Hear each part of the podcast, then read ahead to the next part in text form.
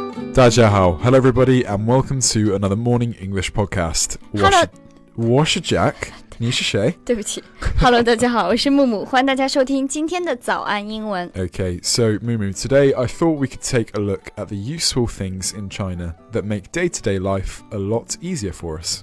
Okay, so these are China specific things, right? Should the 对，今天就可以跟大家聊一聊中国让他觉得非常便利的几点，到底是哪一些呢？如果大家想要收看这期节目的笔记，欢迎大家在微信或者是微博搜索关注“早安英文”，私信回复“笔记”两个字就可以了。 Okay, let's get started.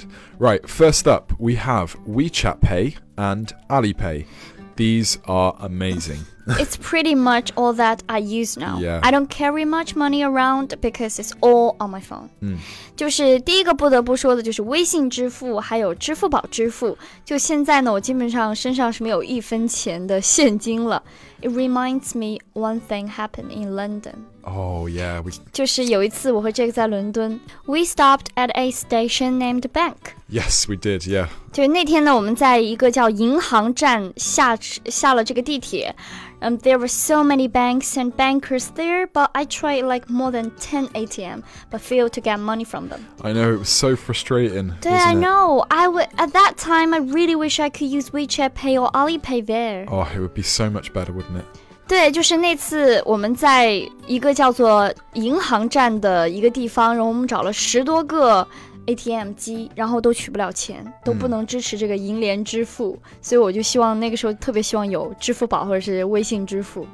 which is m- what makes it so useful. It's Yes. ridiculously useful. So when we use our Alipay or our WeChat Pay, we sometimes or every time have to scan something first. What's that, Mumu? 没错，就是我们付款的时候呢，要扫一个码，这个码呢叫做二维码，我们通常叫做 QR code，、但是它的 full name 是 Quick Response Yes. Code，就是快速反应码，就让你非常快的付款。 Yeah, so these shouldn't be confused with barcodes, which can be found on things we buy from stores. Yes, exactly，就是和我们在超市买东西的那种条形码是不一样的。这个付款的呢叫做 QR codes，也就是二维码，在超市扫的那个条形码叫做 barcodes，因为比较的 long，比较 Yeah. 长。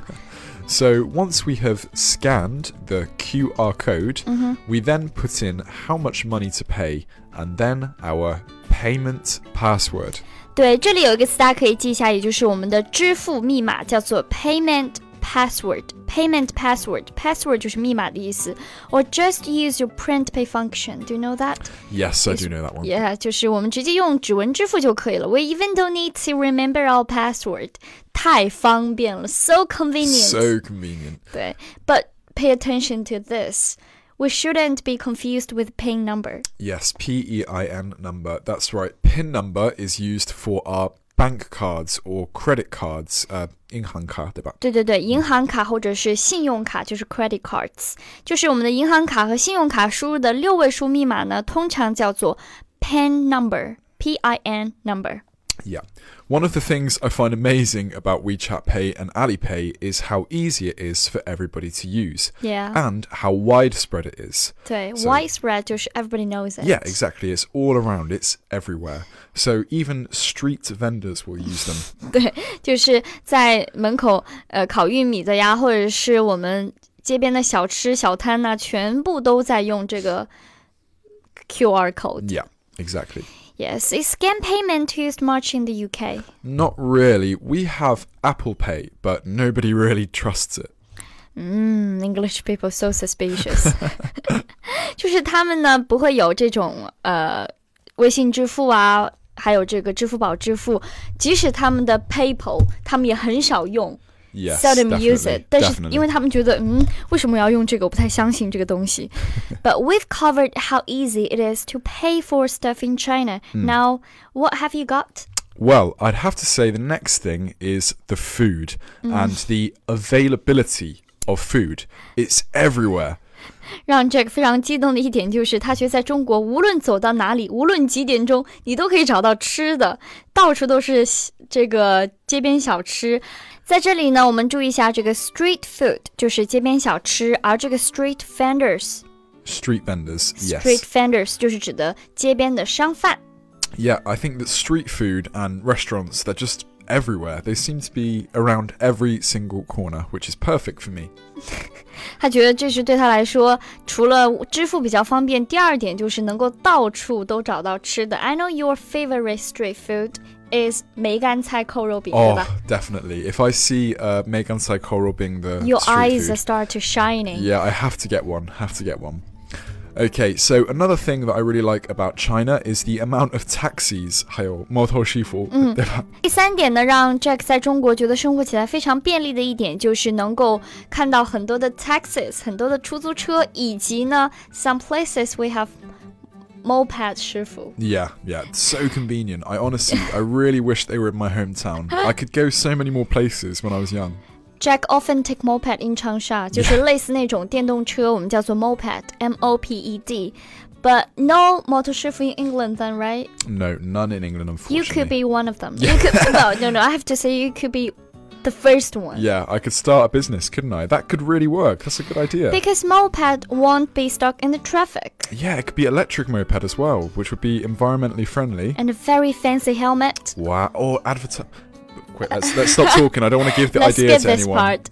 就是 Jack 一提到这个摩托车就非常兴奋，他觉得中国也应该有这样一些摩托车啊、电动车啊来载送客人，这样子在很堵的时候呢，就 so convenient，非常的方便啦。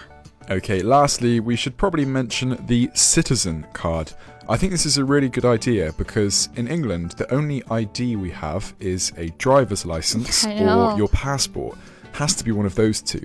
We don't have citizen cards. So you don't have identity. Oh, well, unless you have a driver's We license call or a it- passport. Oh, We call it identity card. Yeah, ID identity card. card. Yeah, So if you have ID card, you have your identity. exactly. Yeah. 还有一点，这个觉得非常棒的就是我们每个人都有身份证，他们就没有。除了有一个护照 passport，唯一可以用来证明自己身份的就是 driving license。What if you lost it？ Well, you're in trouble. You can't go to the bar then to drink. 啊、就是如果你自己的这个驾驶证丢了的话，你可能都进不了酒吧，因为 you have to prove you were grown up。 Yeah, exactly. 感谢大家收听我们今天的节目。如果你想更加系统的学习英文，欢迎加入我们的会员课程，了解详情。请微信搜索关注“早安英文”，回复“会员”两个字就可以了。对 Okay, well, I think that's all that I have for you for today. ，Yes, so much for today's Yeah, podcast。 thanks for listening. Washer Jack. 我是木木，再见。拜拜。 Bye.